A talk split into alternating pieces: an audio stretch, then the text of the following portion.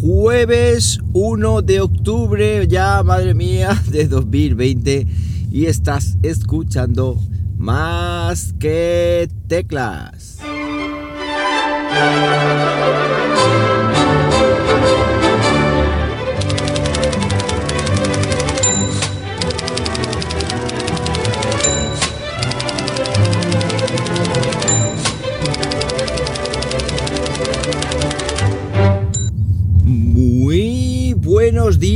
Las 7 y 5 de la mañana cuando estoy grabando esto y lo estoy haciendo pues como siempre aquí en Linares, Jaén, hoy con temperatura de 14 grados.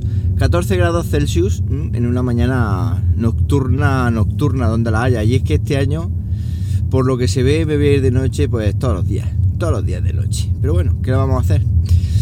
Bueno, pues nada, eh, vuelvo aquí, eh, últimamente un poco intermitente, porque tampoco tengo muchas cosas a lo mejor que contaros y sobre todo porque también es que no tengo tiempo. Básicamente este año estoy sin tiempo, sin tiempo de, de, de, nada prácticamente. No sé en qué gasto el tiempo y luego resulta que estoy haciendo muchas cosas, pero me da la sensación de que suelo hacer pocas. Bueno, pues lo que sí he hecho es publicar recientemente un vídeo en el canal de YouTube sobre un teléfono móvil, eh, una marca cuando menos desconocía. El Qbot X30 es el modelo y un teléfono móvil de gama baja media por eh, menos de 140 euros con Android 10, con 5 cámaras, con una cámara selfie de 32 megapíxeles, una construcción de cristal, es decir, tiene un aspecto muy muy bueno y de hecho tiene unas prestaciones estupendas. Os voy a enlazar el, el vídeo en las notas de este podcast por si queréis darle un vistazo porque seguro que seguro que os gusta y sobre todo con una característica muy interesante que mm, le llevamos pidiendo a los móviles de gama digamos media baja y el tema del NFC, es decir, la tecnología inalámbrica, el chip NFC para poder pagar con el teléfono móvil en supermercado, gasolinera, etcétera. Pues bien, este lo tiene, lo tiene y además funciona perfectamente. Me dio problema al enlazar la tarjeta del Banco Santander, pero mmm, luego enlacé bien la, tarjeta CURB y perfecto. No sé si esto lo llegué a, a contar aquí en el, en el podcast, no lo sé. Creo que no. Así que nada, darle un ojo al vídeo porque seguro que os mola y es un móvil, pues digamos, para todos los públicos. Y además alguien creó un debate que también lo abro aquí, lo, lo hago público para vosotros ustedes. Y es que cuando digo móvil de gama media baja, me dijo que tendríamos que, una persona en un comentario, que tendríamos que dejar de, de, catalogar los móviles media baja por, de este tipo, que tienen unas prestaciones ya muy buenas, con muchas cámaras, con, con, con NFC, con un pantallote, en fin, que lo deberíamos de dejar de descatalogar porque cuesten 150 euros, o sea, 140 euros. Que esto ya mm, no, no debería de ser gama baja en función del precio, sino de las características técnicas. Por esa regla de tres, prácticamente todos los móviles serían gama alta. Pero bueno, claro, me dijo que todo el mundo no se compra un teléfono de 1000 euros, que es cosa que obviamente es así. Pero mm, yo le digo a esta persona que, hombre, no se puede comparar el iPhone con este teléfono móvil pues porque no tiene color, es decir, no, ni en construcción, ni en sistema operativo, ni en cámara, ni en nada. Es decir, cuando se dice móvil de gama baja, media baja, no, tal vez ya por el menos, más que por el dinero o por mesurar la diferencia que hay entre los dos, es por tema de, de calidad de componentes, de sistema operativo, de ecosistema, de fin, de mil cosas. Y yo no es que sea un fanboy, pero no se puede comparar también un Samsung de gama alta o un Xiaomi Mi 10 con este, obviamente. Son teléfonos totalmente diferentes. Entonces, no sé, no sé qué pensáis vosotros. Si el debate este tiene sentido de decir móviles de gama me media baja no por precio, sino por prestaciones. En fin, ahí lo dejo. Ayer Google hizo un evento que estuve viendo, una keynote o una keynote de Google, que por cierto es la primera que veo online, en, la, en directo estuve viendo por YouTube, que le emitieron por ahí, donde presentaron algunos productos muy interesantes. El primero que presentaron es un Chromecast, un Chromecast que he comprado y del cual ahora os hablaré, pero el resto de productos que, que presentaron pues es un nuevo altavoz, ya no es un Google Home, ahora es un Nest, le han llamado Nest, con mejores altavoces por dentro, con un diseño renovado, es como una especie de HomePod pero aplastado, es decir, en vez de ser redondo, es como si te sube encima de él, lo aplasta un poco y se queda así como chafadito. No me disgusta el diseño, yo sigo teniendo en casa un Google Home, pero lo tengo, digamos, con un uso en la biblioteca muy el pobre lo que ha quedado para encender un monitor. Un, encender un monitor que tiene el interruptor roto, para eso ha quedado. Pero bueno, eso es otro, otro cantar. No voy a, a comprar altavoces de Google, ni de Amazon de momento, ni de ningún otro. Bueno, pues también presentaron dos nuevos píxeles, creo que se llama el 4A y el 5, eso no lo sé, dos teléfonos móviles eh, que ahí ya no me metí porque ya no me dio tiempo. Y no sé si algún servicio más, hablaron de, YouTube TV como servicio, como plataforma de, multimedia en streaming, en fin, eh, una presentación muy cortita, pero con productos interesantes de Google. Para mí, sin duda, el estrella, el producto que marca un antes y un después, es el, el Chromecast. ¿Por qué? Porque el Chromecast ha cambiado de filosofía. También es verdad que ha subido, o por lo menos aquí en España, el doble de precio, creo, pero ha cambiado de filosofía. Ahora mismo está eh, costando, ya que hablo del precio, 69,99 me ha costado a mí. Sin embargo, en Estados Unidos son 40 dólares, con lo cual, como podréis comprobar, eh, es un precio elevado, un precio caro pero tenía mucha ganas de, probar esta nueva filosofía. ¿Y cuál es la nueva filosofía?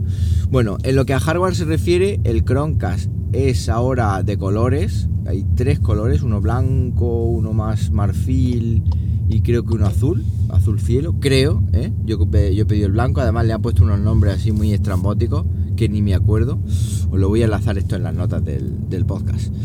Bueno, pues yo he comprado el, color blanco, que es un blanco, no es blanco del todo, me da la sensación, me da la, sensación que es una especie de color marfil, creo. Yo es que colores ya sabéis que soy medio daltónico, con lo cual.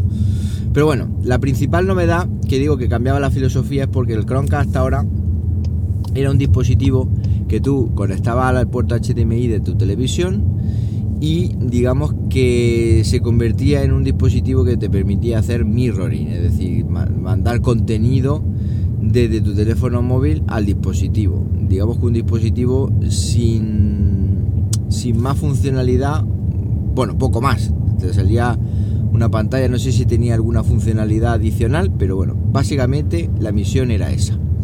Ahora no, ahora es un dispositivo, bueno, ellos te decían que mm, con el anterior o con los anteriores que tú eh, tenías que controlarlos con tu teléfono móvil y que tu teléfono móvil era pieza clave. De hecho, tú lanzabas contenido al Chromecast desde tu móvil y ya podías apagar el móvil y dejarlo allí, pero siempre tenía que estar el móvil ahí. Este lleva mando a distancia, cosa que es un salto importante en lo que a filosofía se refiere.